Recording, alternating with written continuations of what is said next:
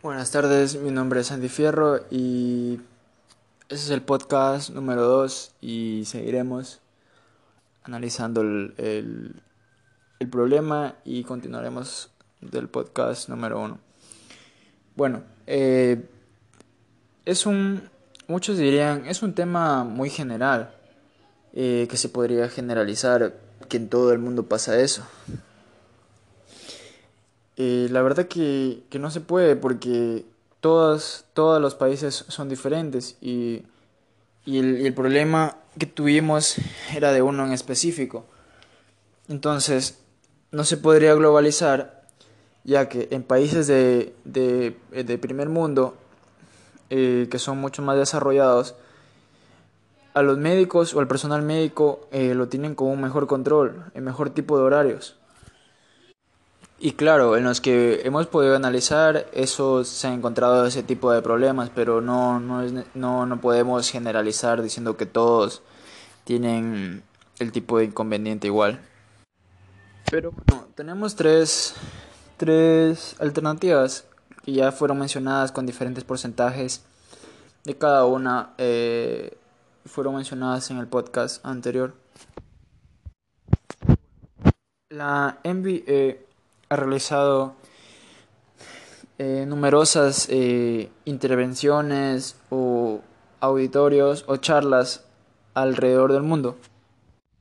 Ellos muestran, ellos eh, dan a conocer que el síndrome puede ser superado o evitar bajo una buena, buena formación. Y el estudio que ellos nos demuestran es algo muy positivo, ya que eh, el síndrome no puede atacar a todas las personas ya que eh, no puede afectar a, todas ya que eh, somos diferentes y tenemos menor capacidad de la capacidad emocional eh, comparado a otras personas. Y ese pequeño estudio nos demuestra que se puede mejorar eh, ya sea nuestra empresa o en este caso que se realizó la investigación en el hospital. Podemos mejorar en el ámbito del trabajo y así poder cumplir, poder, poder cumplir eh, mejor las tareas personales que se vayan a realizar dentro. Buenos días, mi nombre es Andy Fierro y hoy hablaremos sobre el desgaste profesional en el personal sanitario y la relación con los factores profesionales y ambientales. Como pregunta de investigación tenemos ¿cómo influye el desgaste profesional en el personal sanitario? Eh, tenemos tres variantes que hemos analizado que son el cansancio emocional, la despersonalización y la realización personal. Dicho estudio se hizo eh, realizado con varias personas, eh, trabajadores sanitarios, en, un cinco hospitales en España, los cuales eh, pocas personas fueron tomadas eh, como muestra, ya que contaban como médicos, eh, enfermeros y ayudantes. Los demás fueron descartados.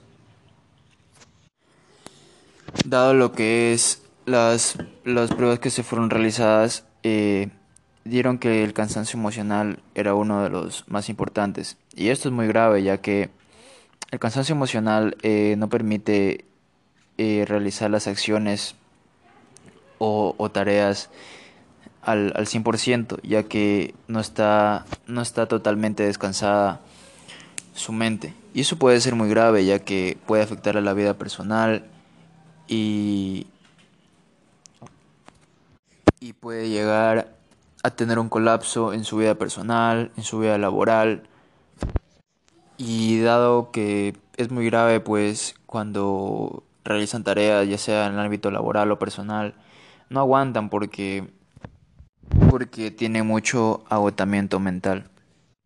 La despersonalización es algo otro factor muy grave, ya que puede llegar que la persona cambie de perspectiva, eh, no le tome importancia al trabajo o no trabaje con ganas y eso puede afectar muy grave a lo que es el ámbito laboral, incluso personal, porque eh, va a hacer cosas y eso puede eh, provocar que cometa fallos, que no se realice al 100% las tareas eh, ordenadas, acarrea a, a tener un desinterés en el trabajo que se está realizando. Realización personal. Esto quiere decir que, los trabajadores eh, se sienten demasiado capaces para, para ellos mismos realizar lo que son las actividades y se sienten con bastante autonomía. Y eso puede, a, a un punto de vista puede ser malo, pero eh, por otro puede ser, puede ser bueno, ya que eh, llegaría a ser malo porque no aceptarían la ayuda de nadie, ellos se creerían autosuficientes para realizar, así sea que estén realizando eh, mal el trabajo, no van a dejar que nadie les diga, mira, estás, estás haciendo esto mal. Entonces ellos se creen autosuficientes, se creen que lo saben todo. Entonces ese es en el punto, en el punto, en el punto malo. Y un punto bueno puede ser que, que eh, el supervisor o quien, quien, quien controla el personal no tenga que estar atrás de, atrás de él viendo que si haga eh, diciéndole haz tal cosa o haz, bien esto. Pero como todo, eh, todo lo, a lo extremo es, es, malo. Entonces siempre debe haber un, equilibrio entre las cosas. Eh, eso es lo que, lo que acontece con, con las personas de ese tipo. Buenos días o buenas tardes. Mi nombre es Andy Fierro Bienvenidos a este nuevo podcast. Esta es la temporada 1, episodio 3. En este episodio eh, seguiremos analizando la investigación. Comencemos con la frecuencia estadística que, tiene la, investigación que hemos realizado anteriormente o en anteriores capítulos. Bueno, eh, nos demuestra que hay tres tipos de, de maneras eh, que, o evaluaciones que ocuparon las personas para poder ser evaluadas. Mediante fue dividido eh, en algunos tipos de maneras o categorizado como bajo, medio y alto, en el cual se dividió por horas de ocio, optimismo de la persona o ganas de trabajar, o lo que es economía de cada persona, eh, ya sea en su hogar y la parte de sexo y del centro hospitalario, en el cual eh, fue descubierto que las mujeres tenían un porcentaje más elevado de cansancio o cansancio emocional. Y bueno, respecto a mi análisis puede ser ya que el mayor porcentaje de las personas que son ayudantes como enfermeras o auxiliares eh, son mujeres. Pues son las que, están atendiendo a los, a los pacientes o ayudando a los doctores. Entonces es un trabajo mucho más, más, más, más tedioso. Entonces por eso es el porcentaje de que es un poco más elevado en mujeres y lidian con pacientes, tienen que pasar reportes, estar pendiente del médico, etc.